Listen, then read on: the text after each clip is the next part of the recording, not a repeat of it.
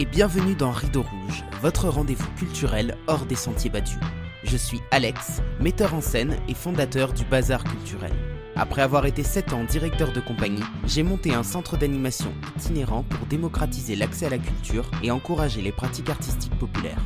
Dans ce podcast, je pars chaque semaine à la rencontre de personnalités, libres penseurs ou collectifs qui contribuent par leurs actions au partage des savoirs et des expériences. Alors si vous êtes à la recherche d'une parole engagée, montez vite à bord car le départ est imminent. Les amis, c'est un plaisir de vous accueillir dans ce 27e épisode. Un épisode très très complet, dans lequel nous parlerons médias mensonges, propagande de guerre, conflit ukrainien ou encore complotisme. Et oui, car j'ai la chance de recevoir aujourd'hui un invité qui est un expert du sujet et pour lequel j'éprouve beaucoup d'admiration. Michel Collomb, écrivain et journaliste indépendant, qui depuis de nombreuses années montre comment l'exploitation des travailleurs, les guerres pour le fric et les manipulations médiatiques sont liées. Parce qu'ils sont la propriété des 1%, qu'ils s'inscrivent dans une logique marchande et que les conditions de travail y sont incompatibles avec une information de qualité, les médias traditionnels relaient l'idéologie dominante et nous vendent des guerres humanitaires. Convaincu que cette presse mainstream ne peut être réformée, Michel a fondé Investigation, avec l'idée que le rôle des citoyens est essentiel pour garantir le droit à l'information. Bonjour Michel, bienvenue. Bonjour. C'est un plaisir de vous accueillir ici. Vous êtes euh, quelqu'un que, que j'apprécie beaucoup et dont j'ai découvert le travail il y a déjà plusieurs années maintenant, euh, puisque la première fois que j'ai entendu parler de vous, c'était sur euh, Thinkerview et ça devait être en 2017 maintenant. Donc c'est la première fois que j'ai entendu parler de la propagande de guerre. Donc en reparler aujourd'hui avec vous, avec une situation politique internationale qui a bien évolué depuis, je trouve ça intéressant. Voilà, donc bienvenue. Merci. Alors Michel, comme vous le savez, je vais tirer une petite question. En ce moment, une tenue qui vous rend beau En ce moment, une tenue qui me rend beau. Tout à fait. Vestimentaire. Bon, écoutez, j'ai passé l'âge des défilés de mode. Pour l'instant, euh, il fait euh, bien chaud chez nous comme chez vous, j'imagine, donc euh, elle est très légère. Michel, c'est quoi votre parcours et d'où est-ce que vous parlez? Ça, c'est long. Hein euh, pour faire très court, je suis né dans une famille euh, bourgeoise, euh, catholique et très à droite, qui est soutenait à fond les États-Unis, Israël, etc. Donc, il y a eu du chemin depuis. J'ai évolué vers mes 17-18 ans en découvrant notamment les analyses de Marx sur le système économique, social, les injustices, euh, les causes des guerres. J'ai participé euh, à mai 68, qui a été très actif à l'université de Bruxelles. Je me suis engagé dans la militance en 72. J'ai euh, successivement, hein, pour résumer, tenu une librairie révolutionnaire après la guerre du Midi à Bruxelles. Euh, participer ou organiser des luttes euh, antiracistes et contre la répression policière très forte envers les immigrés dans les années 70. Je suis allé travailler en usine en rupture avec mon milieu et ma classe d'origine comme simple ouvrier, à Bruxelles d'abord, puis à Liège, qui est un bastion euh, industriel de la Belgique. J'ai donc été aussi euh, délégué syndical, responsable syndical. J'ai euh, été appelé euh, par le journal hebdomadaire solidaire du Parti du travail de Belgique, qui devenait bilingue. Il était flamand à l'origine, il est devenu bilingue. Donc on m'a demandé de faire le journaliste, le rédacteur. Ce que j'ai fait pendant plus d'une vingtaine d'années, ça a été passionnant parce que c'était un concept un peu spécial on faisait écrire des articles par les cellules d'entreprise, des comités de solidarité avec Cuba ou la Palestine, des médecins au service du peuple, etc. Donc des gens qui n'avaient jamais prévu d'écrire. Et moi, avec une toute petite équipe, on les aidait à mieux s'exprimer. Et donc, euh, ça a été une formidable école pour moi, pour justement essayer d'apprendre euh, déjà le, travail en usine comme ouvrier, et comme syndicaliste, mais ceci en plus, ça m'a, disons, vraiment mis dans la pratique de ce que Jean-Paul Sartre disait, la, la liberté euh, d'expression, c'est pas la liberté du journaliste d'écrire ce qu'il a envie, c'est la liberté d'apporter aux travailleurs, aux ménagères, aux gens qui n'ont pas fait des études, les infos dont ils ont besoin pour comprendre le monde et prendre leurs décisions. Et donc ça, effectivement, ça a été une très belle école pour justement, euh, voilà, parler euh, aux simples gens et faire en sorte que les choses qu'on leur expliquait puissent être euh, compréhensibles d'abord, attirantes, exprimées simplement et voilà, et pour qu'ils puissent utiliser dans, leur pratique quotidienne. L'idée, c'est qu'en fait, les problèmes sont pas compliqués, euh, ceux qui ont intérêt à cacher leurs intérêts euh, les rendent compliqués, mais euh, quand on a justement les intérêts comme fil conducteur, c'est pas si compliqué. Ensuite, j'ai d'abord dans le cadre de Solidaire et puis de façon indépendante travaillé sur les stratégies de guerre des États-Unis et les stratégies de propagande de guerre. Il n'y a pas de guerre sans médias mensonges, sans désinformation. Et euh, ça a donné un livre Attention médias en 91 sur la première guerre contre l'Irak, puis deux sur les guerres contre la Yougoslavie, puis euh, la Libye, le Venezuela, toute une série de pays attaqués. Récemment, euh, Ukraine, la guerre des images, où j'ai donc élaboré, avec l'inspiration d'Anne Morelli, qui avait publié un très chouette bouquin là-dessus, les principes de la propagande de guerre qui permettent justement de comprendre les, causes et les procédés des manipulations euh, de, l'opinion par des gouvernements qui veulent nous, vendre leur guerre. Voilà. Et bon, je dois ajouter, euh, ça c'est mon point de départ, mais entre-temps, l'investigation est devenue un collectif qui s'est euh, énormément développé avec des journalistes qui construisent le site d'information avec une chaîne vidéo, avec une maison d'édition de livres, pas seulement les miens, mais six ou sept par an, une chaîne euh, YouTube et euh, tout un travail euh, de com, de diffusion des, des livres, de débats, de formation aussi. Donc, c'est devenu quelque chose dont je suis très très satisfait. Il y a maintenant une équipe presque d'une quinzaine de personnes qui travaillent dans la bataille de l'info et je pense qu'on va en avoir très fort besoin dans les années à venir. C'est quoi la propagande de guerre et quels sont les cinq principes justement?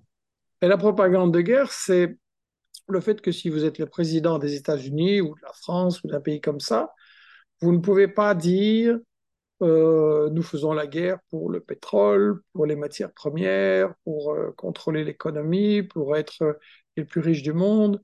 Euh, ça, ça ne se dit pas, il n'y aurait pas de soutien. Donc, il faut raconter des histoires.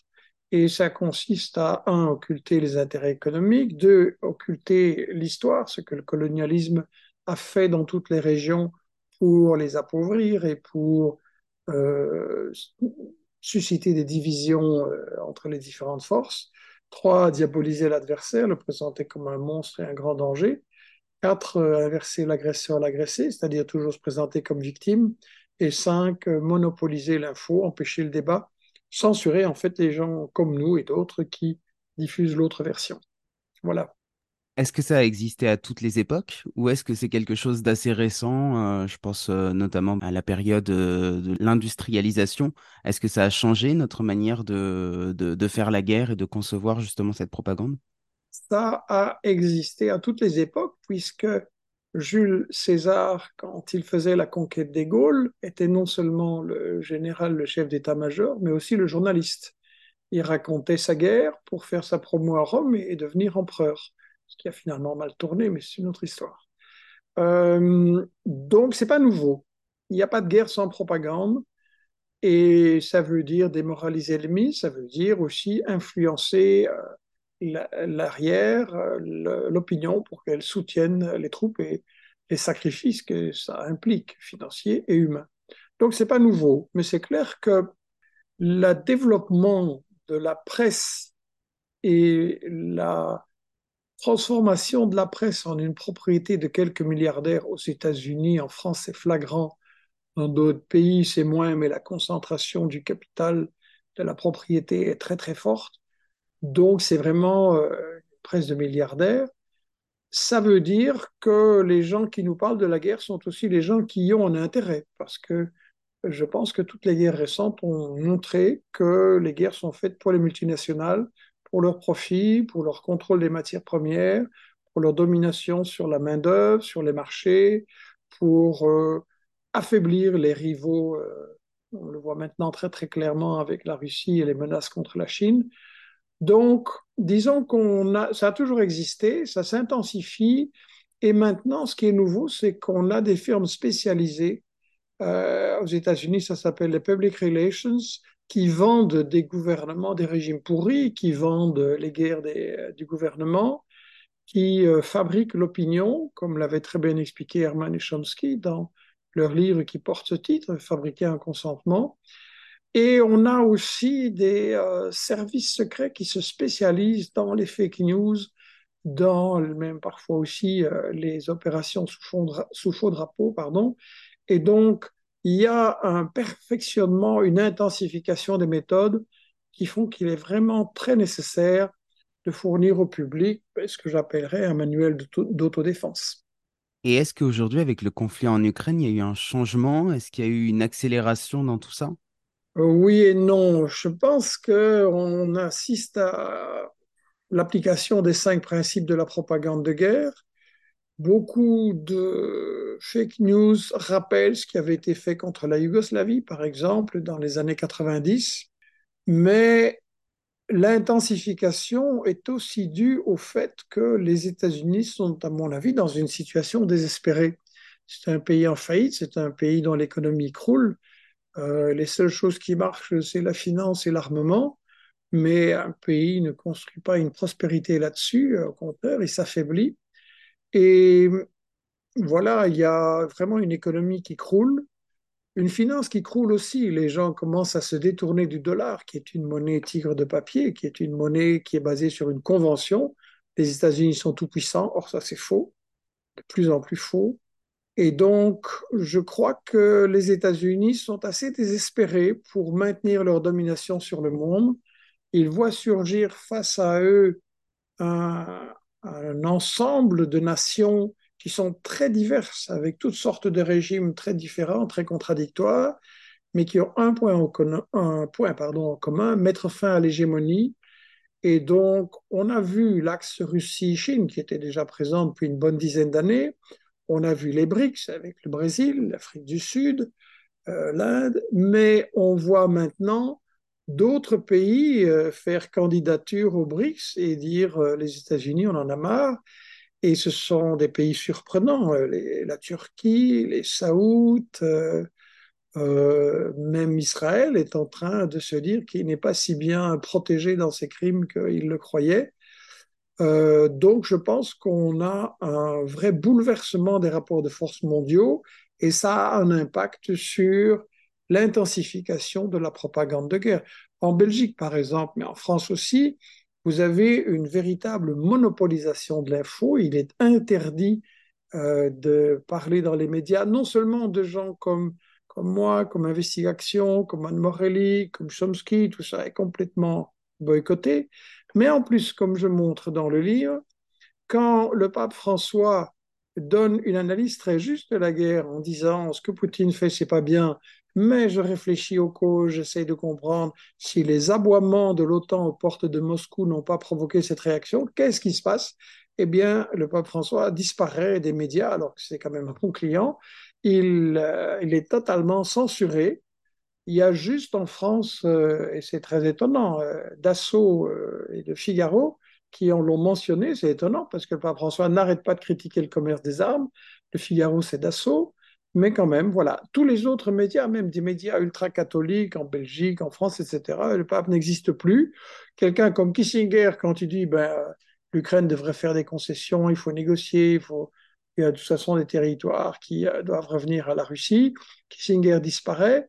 Vous avez Lawrence Wilkerson, l'ancien chef d'état-major de Colin Powell, qui est en train de dire tout ce que les États-Unis font, c'est pour affaiblir l'Europe.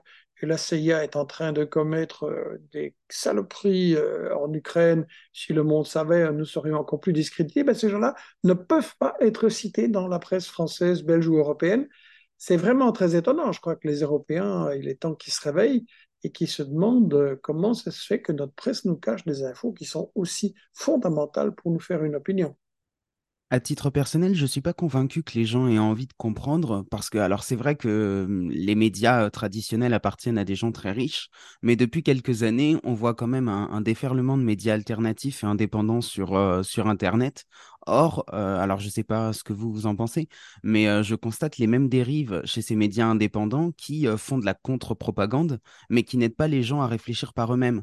C'est-à-dire qu'on va se retrouver sur des médias alternatifs avec des propos qui vont être peut-être à l'encontre de ceux qu'on peut entendre à la télé, mais qui vont pas être pour autant des propos qui vont aider les gens à réfléchir. Au contraire, ça va créer également des cerveaux qui vont être formatés, mais qui vont être formatés presque aux antipodes euh, de ce qu'on peut voir dans les médias classiques. Et il y a une espèce de polarisation de la société comme ça, avec d'un côté ceux qui regardent les médias traditionnels et d'un autre côté ceux qui regardent les médias alternatifs qu'on pourrait qualifier euh, peut-être euh, de, complotistes, en tout cas qui sont qualifiés de complotistes par, euh, par le pouvoir et ceux qui servent le pouvoir.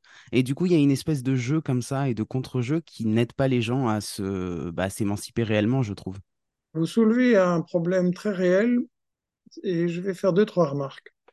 La première, je ne dirais pas que les gens n'ont pas envie de comprendre. D'abord parce que les gens, ça n'existe pas. Il y a plusieurs catégories de gens.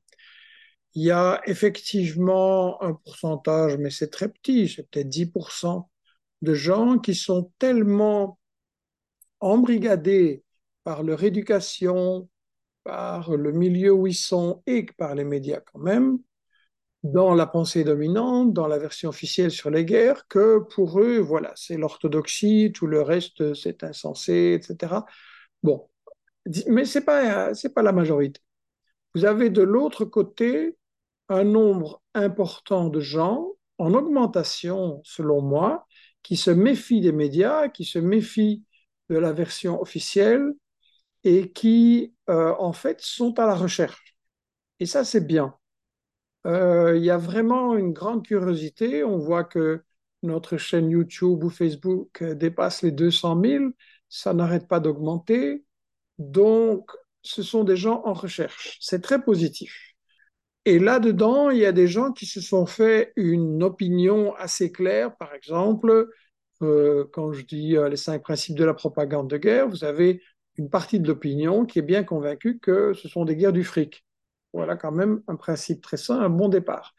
C'est plus répandu chez, je dirais, chez les travailleurs et les prolos que chez les intellectuels, dont certains ont tendance parfois à dire oui, c'est plus compliqué, il faut nuancer, etc. Alors que c'est très simple, il s'agit d'intérêts économiques et financiers euh, qui s'affrontent.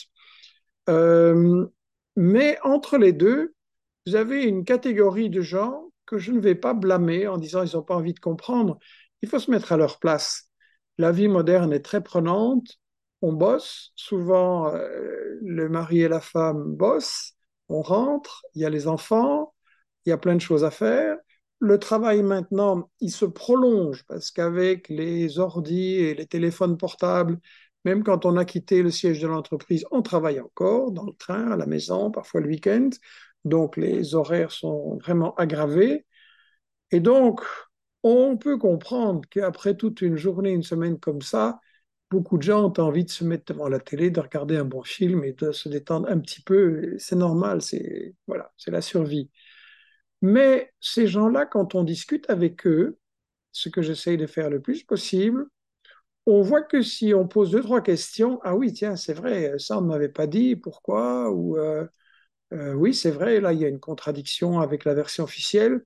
Donc, je vois qu'il y, a de la curiosité et je pense qu'il ne faut pas dire les gens. Il faut plutôt se mettre à table euh, en groupe et dire, voilà, qu'est-ce que nous faisons pour informer les gens et pour leur faire prendre conscience que l'info sur la guerre est un mensonge et qu'il faut arrêter la guerre parce que ça ne sert que les intérêts du 1%.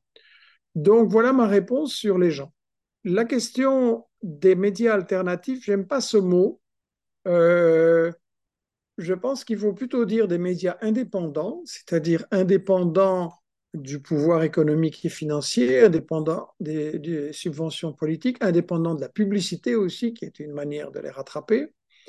Et donc, les médias indépendants, c'est vrai qu'il y a à boire et à manger là-dedans, mais ce n'est pas impossible de faire le tri.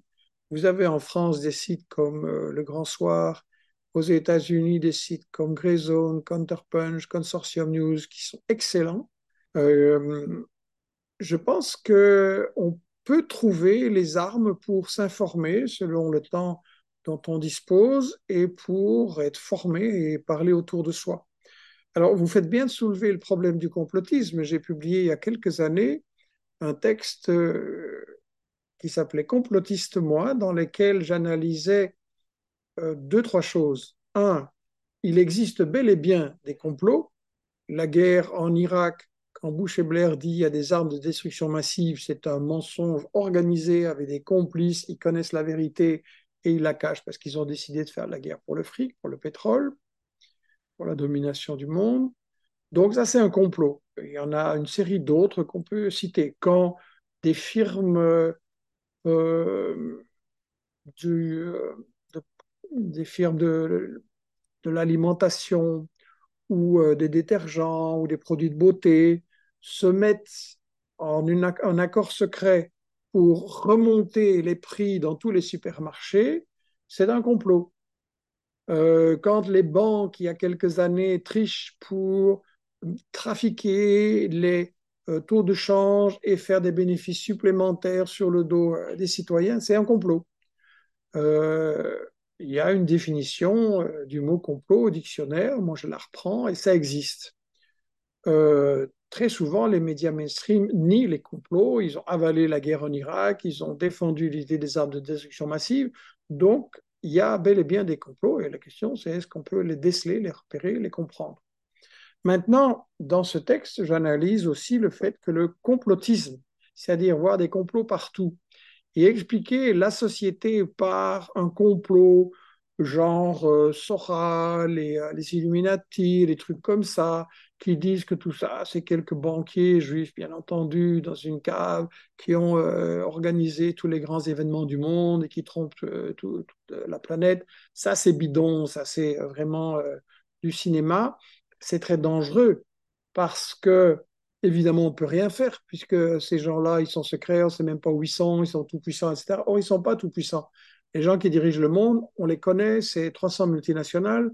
Elles ont des conseils d'administration, elles ont des adresses, on sait où ils sont. Leurs travailleurs entrent parfois en grève contre eux, donc ils se battent contre eux. Euh, aujourd'hui, et ça on le montre dans le livre, euh, les fonds d'investissement, les super fonds BlackRock et Vanguard, qui ont une part euh, énorme dans le contrôle de l'économie, de la Maison-Blanche, de l'Élysée, des firmes d'armement, ils sont les premiers actionnaires, des firmes qui font leur business en Ukraine sur le dos du peuple ukrainien, des médias et des GAFAM, BlackRock et Vanguard sont là partout. Donc là, il y a... Mais ce n'est pas un, complot. Ces gens, ils sont connus, euh, ils ont des textes, euh, on peut les combattre. Il y a eu des grandes manifestations très courageuses, par exemple des mineurs aux États-Unis contre BlackRock, euh, on en parle dans le bouquin. Donc voilà, on sait où ils sont, on sait ce qu'il faut faire, c'est pas un complot. Et donc le complotisme est une, euh, une mode dangereuse parce que c'est décourageant, parce qu'on ne sait pas où est l'ennemi, il est tout puissant, et ça détourne l'attention des, des, véritables responsables, des véritables cibles. Après, une dernière question qui se pose, c'est pourquoi les médias mainstream n'arrêtent pas de parler de théorie du complot C'est parce qu'ils ne savent pas répondre à nos enquêtes et à nos analyses sur les fonds, ils ne savent pas répondre euh, sur, les, fake news, ils ne savent pas répondre aux euh, analyses, aux témoignages que nous apportons. Donc, pour refuser le débat, pour garder leur réputation et pour garder leurs ressources publicitaires, il hein, ne faut pas négliger ça, ils nous traitent de complotistes et ils nous ferment la porte. La meilleure preuve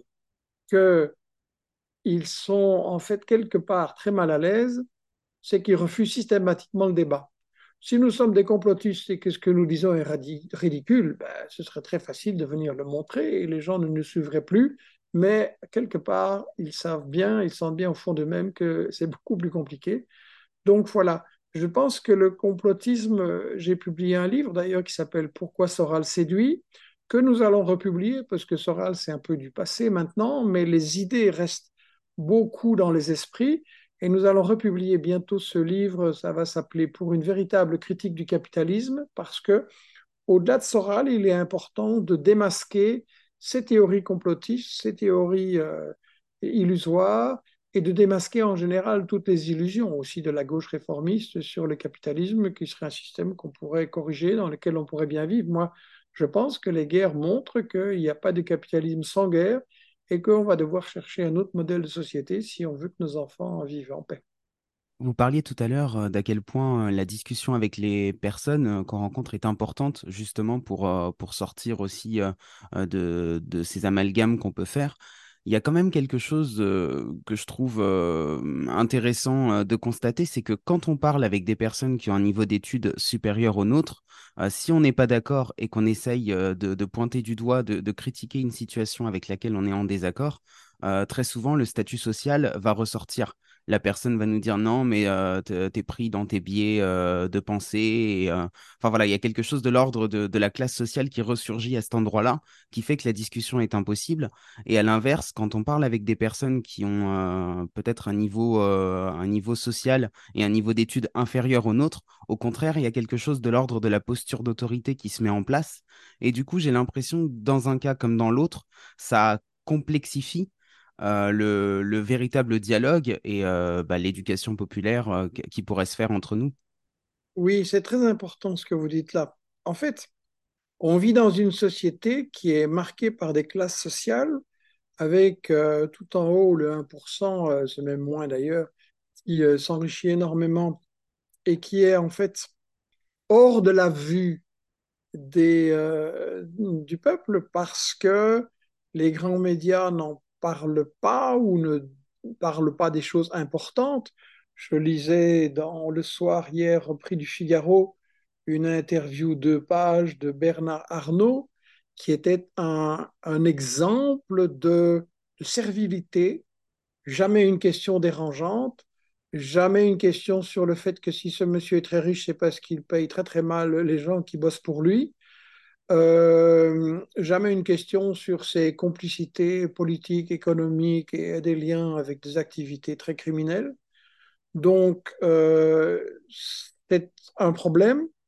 On a, contrairement à ce qui nous est dit, une classe travailleuse qui augmente avec de plus en plus de gens qui sont plongés dans euh, travailler pour un autre et ne n'obtenir que le strict minimum pour survivre et ne pas avoir de, de réserve et une retraite euh, honorable, etc.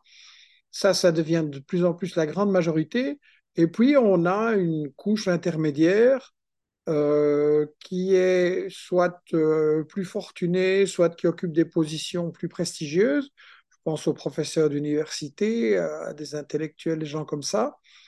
Il y a euh, chez eux, bon, il ne faut pas généraliser, il y a des exceptions, il y a des gens très bien qui se battent courageusement euh, contre le, système en général, mais il y a quand même, il ne faut pas oublier que si ces gens-là ont des belles rémunérations et des postes prestigieux, c'est parce que la France, la Belgique, les pays européens ont construit un système euh, économique, social sur le dos du tiers-monde. Ça fait cinq siècles qu'on pille les ressources de l'Afrique, de l'Amérique latine, de l'Asie, que les richesses euh, partent par les veines ouvertes de l'Amérique latine, comme disait Galeano dans son livre merveilleux, et viennent ici construire un niveau de vie qui a permis d'acheter, il faut employer ce mot, une partie de la classe ouvrière, ça se trouve aussi à une aristocratie ouvrière, et une partie de cette petite bourgeoisie intellectuelle. Il y a une aristocratie intellectuelle qui a euh, des rémunérations importantes,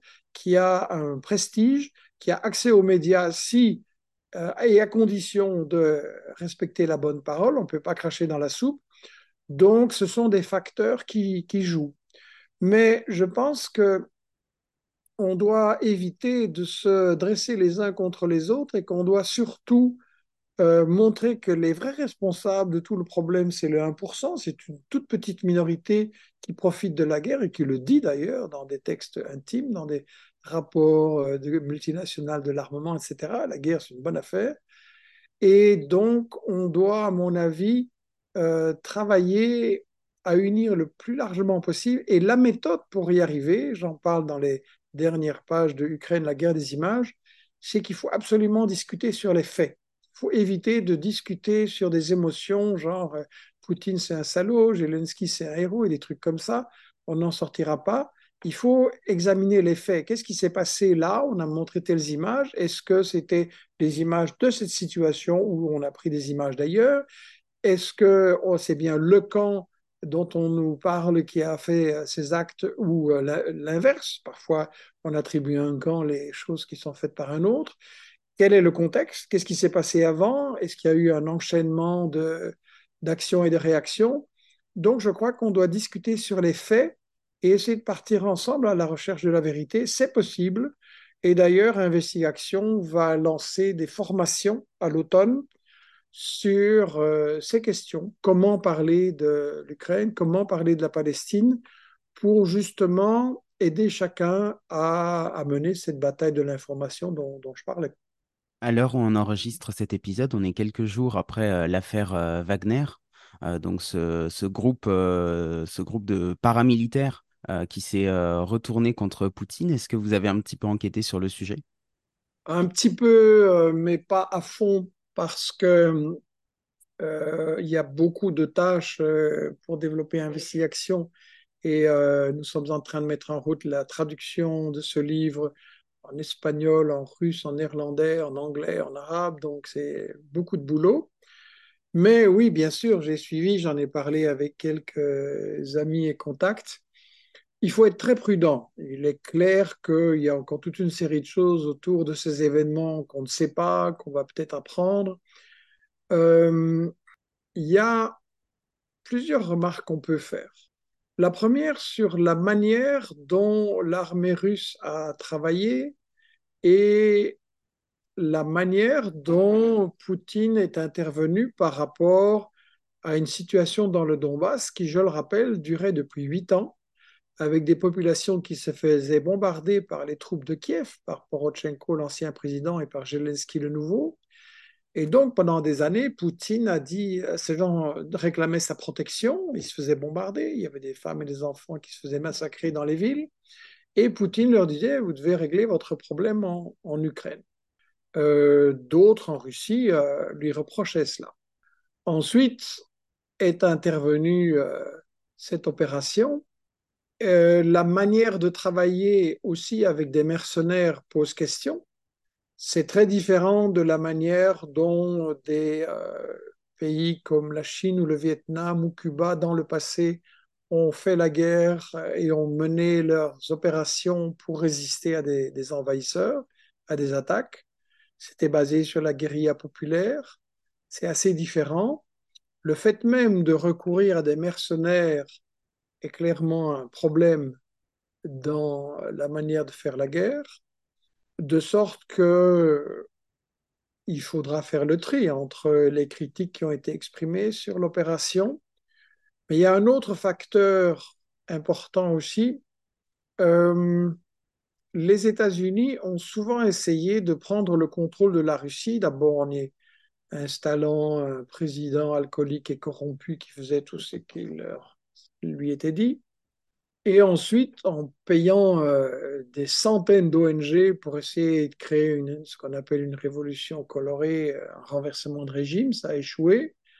Ils ont euh, le problème de la Russie capitaliste, c'est que on a remplacé un système économique avec des industries publiques et des services publics qui avaient des problèmes, mais qui marchaient pas si mal que ce qu'on a raconté par des oligarques qui se sont emparés de, des biens et qui ont créé des fortunes, qui ont appauvri beaucoup la population, créé un écart riche-pauvre. Et beaucoup de ces oligarques travaillaient avec l'Occident. Certains d'ailleurs ont été démasqués. Est-ce qu'ils ont tous été démasqués? C'est une bonne question. Et est-ce que les États-Unis ont utilisé Prigogine et certains appuis qu'il aurait pour provoquer ce dont il rêve, un changement de régime en Russie? Ça, c'est une question qu'il va falloir étudier. Pour l'instant, ce sont des hypothèses et l'expérience de la propagande de guerre nous montre qu'il faut être prudent et surtout sur une affaire aussi complexe. Il faut se poser les questions, il faut écouter beaucoup d'avis, d'experts et euh, Investigation va certainement y travailler. Il y a dans ce que vous dites aussi un rapport au temps long, c'est-à-dire que l'investigation, euh, elle se fait euh, dans, dans, un, dans une temporalité qui est autre que celle euh, des médias traditionnels. Est-ce qu'on a le temps pour ça quand l'actualité va vite et quand, bah voilà, quand il y a des, quand il y a des événements comme ça qui se passent dans, dans des pays qui sont en guerre? Comment est-ce que peut se construire notre pensée quand il y a à la fois un rapport à l'immédiateté et un besoin, et un besoin bah, de, de réflexion? C'est une très bonne question, il va falloir y réfléchir. Le, problème de l'information actuelle, c'est la course à l'info, c'est-à-dire la course à la publicité. Euh, il y a de la désinformation, il y a des services secrets euh, qui travaillent à tromper l'opinion, mais il y a aussi beaucoup de journalistes qui sont placés dans des conditions de travail impossibles, c'est-à-dire que leur article doit sortir avant telle heure. Est-ce que tu as, euh, tu es sûr vraiment de ce qui s'est passé? Est-ce que tu as la confirmation? Est-ce que tu as vérifié de l'autre côté? Est-ce que ce serait pas mieux de d'attendre demain pour euh, être euh, un peu plus solide? Non, parce qu'il faut vendre, il faut être les premiers à publier l'info, il faut vendre de la publicité, et si on en parle demain, on aura moins de lectorat, on aura moins de pubs. Ça, c'est un système de l'information complètement marchandisé, complètement publicitarisé. C'est très mauvais. Euh, L'avantage d'investigation, c'est que nous, si on ne sait pas, ben on attend et on le dit. On ne sait pas. Euh, les journalistes ne peuvent pas, au journal télévisé ou ailleurs, dire on ne sait pas, on va vérifier. Ça, c'est euh, anti-commercial. C'est un gros problème. Et donc, je pense que l'info devrait être un service public, vraiment, je le pense. Il ne pourrait pas être soumis, euh, programme de la résistance après la Seconde Guerre mondiale avait dit d'ailleurs, l'info, il devrait être interdit de la soumettre à des milliardaires. Ils ont clairement des intérêts qui ne sont pas les mêmes que ceux de l'opinion. Et donc, oui, je pense qu'il faut accepter de dire je ne sais pas, on va prendre le temps, on va faire une enquête et peut-être que pendant un certain temps on dira je ne sais pas, mais en tout cas les principes pour aborder ces questions sont ceux-ci. Euh, ça pose une vraie question. Maintenant, c'est une transformation de la société. Est-ce que nous sommes obligés aussi, quand nous voyons un truc sur Internet ou à la télé, de le commander pour qu'Amazon nous l'envoie le lendemain avec une pollution, un gaspillage énorme? Ou est-ce qu'on ne peut pas tout simplement euh, consommer un peu moins et ensuite euh, attendre un peu et réapprendre la patience? Donc, c'est, un, un, impact aussi du capitalisme, ça. Hein. Le capitalisme ne peut pas fonctionner sans vous pousser à consommer toujours plus, toujours plus vite. Est-ce que l'humanité est heureuse avec ça? Est-ce que c'est un rythme de vie agréable? Ou est-ce qu'on ne ferait pas mieux de mettre plus de temps sur nos enfants, sur le sport, sur la culture, sur les voyages, sur toutes sortes de choses plus valables? Et voilà, avec l'info, on pose aussi la question dans quel type de société on veut vivre. C'est quand même une société où on n'a jamais consommé autant d'antidépresseurs, autant de calmants. Euh, il n'y a pas seulement l'info qui doit changer, c'est le modèle social. Alors, on en a un petit peu parlé tout à l'heure, mais je voudrais quand même revenir sur le sujet parce que j'aimerais qu'on aille plus loin sur la question du, complotisme et le rapport entre complotiste et lanceur d'alerte. Parce que du coup, il y a une confusion qui se fait entre ces termes également depuis plusieurs années, et je trouve qu'elle est vraiment délétère pour la pensée, puisque euh, des, vrais complotistes euh, type Soral et compagnie vont se qualifier eux-mêmes de lanceurs d'alerte. Et quand on a des personnes qui sont dans une posture de, de lancement d'alerte, euh, du coup, elles vont peut-être être moins écoutées, et du coup, j'ai l'impression que depuis euh, deux, trois ans, peut-être depuis la phase de la crise sanitaire, il y a un, il y a un vrai euh, dévoiement de, euh, de tout ce vocabulaire-là, y compris même du vocabulaire de la résistance.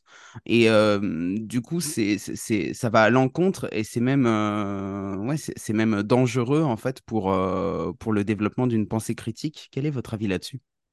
Je crois que vous pensez une très très bonne question. Effectivement, les lanceurs d'alerte, il faut beaucoup plus les diffuser, les soutenir et les protéger. C'est ultra important.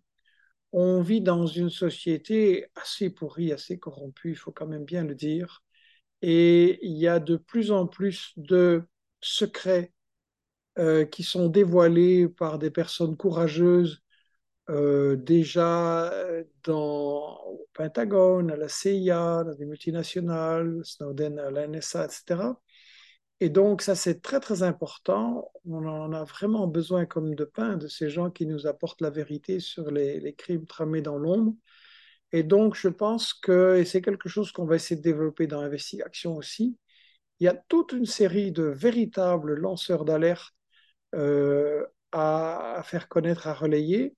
J'en ai fait une liste et d'ailleurs dans le livre euh, Julian Assange parle qu'Investigation a édité, nous avons euh, présenté une cinquantaine de lanceurs d'alerte sur toutes sortes de sujets. Il y en a beaucoup, beaucoup.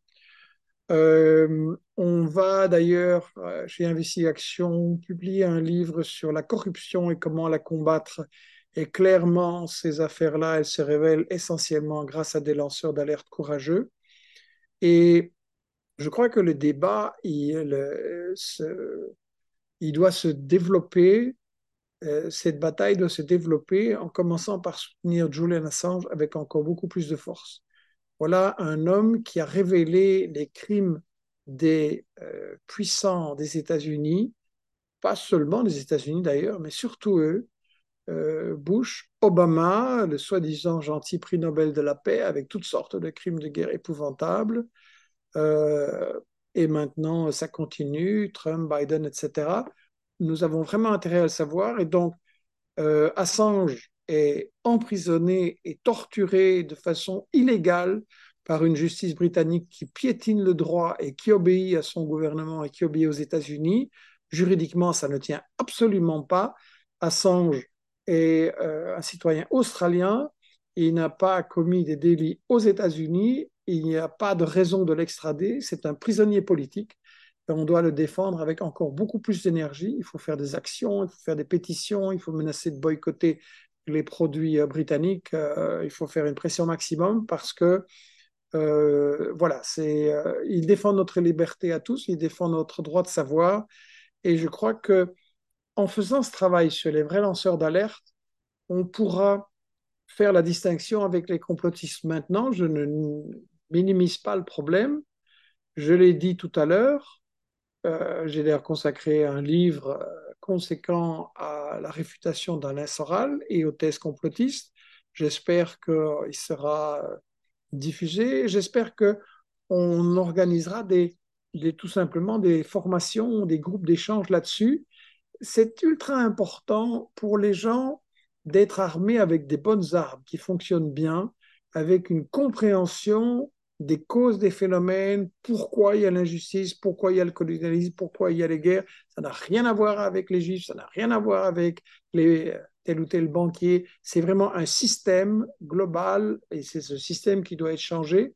Et donc, euh, on devrait faire des formations sur la question du complotisme et si il y a euh, des gens qui sont prêts à organiser des séances là-dessus, c'est très bien. Si ces séances sont contradictoires, ça ne me dérange pas du tout. Je rappelle que quand j'ai sorti mon livre, j'ai invité Alain Soral à débattre pour que les gens, publiquement, pour que les gens puissent se faire euh, leur opinion entre lui et moi, entre les thèses complotistes et les thèses structurelles, on va dire, les thèses analytiques. Et euh, courageusement, Soral a refusé. Donc, ça devrait faire réfléchir tout le monde qui se pose des questions. Je vous en prie, euh, ne croyez pas n'importe qui qui dit n'importe quoi parce que c'est contre les États-Unis ou contre Israël. Il faut des faits, il faut du solide. On n'a pas besoin d'inventer euh, des histoires. En plus, la réalité euh, suffit largement. Alors, ce sera quasiment notre mot de la fin. Il me reste une dernière question à vous poser que je pose à tous mes invités. Si vous aviez une baguette magique et si vous aviez le pouvoir de changer le monde, par où est-ce que vous commenceriez? Hmm, Ça, c'est une bonne question.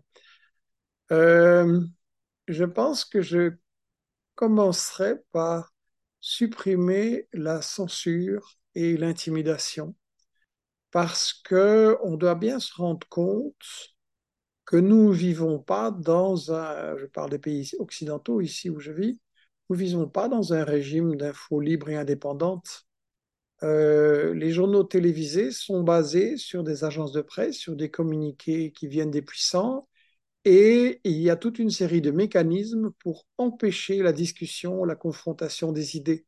Si euh, les journaux télévisés et les grands médias étaient vraiment partagés entre les différentes opinions et s'il y avait de vrais débats, euh, les gens diraient, mais oui, il faut arrêter la guerre tout de suite. je parle d'une guerre ici en Ukraine que les États-Unis ont voulu, ont provoqué et qu'ils ne veulent pas arrêter. Je rappelle que Zelensky et Poutine étaient arrivés à un accord, déjà euh, deux, trois semaines après le début de la guerre. et que c'est Washington et Londres qui l'ont arrêté. Vous voyez, on, c'est interdit de dire ça à la télévision. Voilà. Si je suis euh, magicien, ma baguette magique, elle supprime la censure. Merci beaucoup Michel et à bientôt. Avec plaisir. C'est déjà la fin de cet épisode. Bien que notre échange m'ait semblé très riche, j'ai tout de même réussi à en extraire trois points essentiels. Je retiens tout d'abord qu'il n'y a pas de guerre sans propagande. Le pouvoir ne peut pas avouer que les guerres sont faites pour les profits des multinationales, le contrôle des matières premières ou encore la domination des marchés. Il est obligé pour cela d'avoir recours à des mensonges qu'Anne Morelli a théorisé en cinq principes. Occulter les intérêts économiques, occulter l'histoire, diaboliser l'adversaire, toujours se positionner en tant que victime et censurer le débat. Ensuite, que le bouleversement des rapports de force mondiaux, avec l'apparition d'axes puissants susceptibles de mettre fin à l'hégémonie américaine, a conduit à une accélération et une intensification de la propagande à l'échelle internationale, dont le conflit en Ukraine n'est qu'un exemple parmi d'autres. Ce phénomène d'intensification pousse les gouvernements à la censure de tous ceux qui sortent du discours officiel et tentent de porter une parole critique. Enfin, qu'il est nécessaire de travailler à notre échelle pour créer du dialogue et unir les citoyens en discutant non sur des émotions ou des ressentis, mais sur des faits. Cela permet d'une part de sortir de la course à l'information et de faire preuve de prudence sur les éléments présentés dans les discours officiels, et d'autre part de ne pas tomber dans l'excès inverse, à savoir une forme de complotisme déconnecté du réel. Vous connaissez peut-être l'adage qui dit que nous faisons deux erreurs au sujet des complots. La première, c'est d'en voir partout, la deuxième, c'est d'en voir nulle part. C'est sur ces mots que je conclurai mon épisode. Si le podcast vous a plu, n'oubliez pas de lui laisser une note positive et de vous abonner si ce n'est pas déjà fait. Et pour celles et ceux qui veulent suivre le travail de Michel Collomb et d'investigation, je vous mets tous les liens dans la description. Merci à tous d'avoir écouté cet épisode et à la semaine prochaine pour une nouvelle rencontre hors des sentiers battus.